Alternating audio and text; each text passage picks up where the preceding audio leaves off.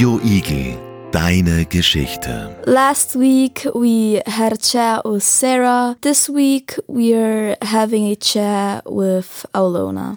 She's going to talk about her life in 10 years. Do you think that in 10 years Corona is going to end? Yes, I think we will have learned to live with it. And what about the war in Ukraine? I hope this will be over very soon. And what about the climate crisis? I don't think we will have solved that by then. Over with the depressing stuff, and now oh, Aulona. What do you think that your own life will or you hope will look like? I really hope that I'm going to be a designer in New York. What will you be designing? I want to design some clothes. Where do you think you're going to live? I think I'm going to live in New York. I'm going to go to Starbucks every day because I heard they have some coffee. Talking about New York, we have a special guest. She has been to New York before. Hello, Mrs. Zechman. Hello, thanks for having me here today. What is the coolest place in New York? I think the coolest place in New York is Central Park. It is huge and there is a lake in the park as well, and you can go for a walk there. Did you see Lady Liberty? Yes, I did. You can go on a ferry and then you um, drive past the Statue of Liberty. That's cool. What is life like in New York? So, life in New York is very busy. It's a huge city and there are a lot of people. There are huge buildings, a lot of skyscrapers, a lot of different shops and restaurants.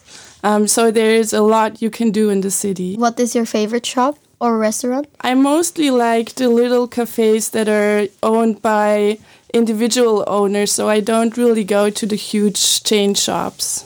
To which one did you go to the most? To a little cafe in Soho. I wanted to be a designer in New York.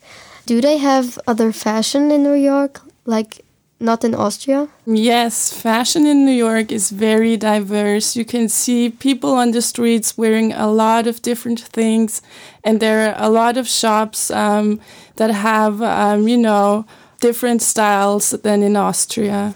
What did you do in New York and how long did you stay? Actually, I studied in Vermont. Um, that's about six hours away from New York. But during my breaks, um, I went to New York I visited friends. Um, my family visited me as well, and we um, went to New York together. Is the fast food in New York so good, like they say? So you can have pizza and burger and fries basically everywhere, but they also have a lot of Italian food and Chinese food. So basically, you can get everything in New York. That sounds very delicious. What did you like the most in New York? And do you have any friends or relatives in New York? What I like most about New York is the diversity. Everywhere you go, you can see different stuff, and that's just very refreshing. I don't have friends that live in New York right now, but I have friends that live close to New York. Will you ever go there again?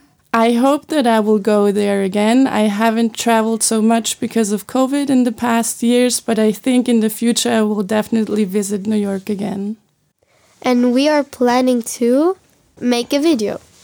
And this video will be about living in the USA.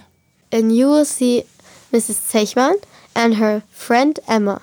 Emma is from the USA. Goodbye. Radio Igel. Deine Geschichte.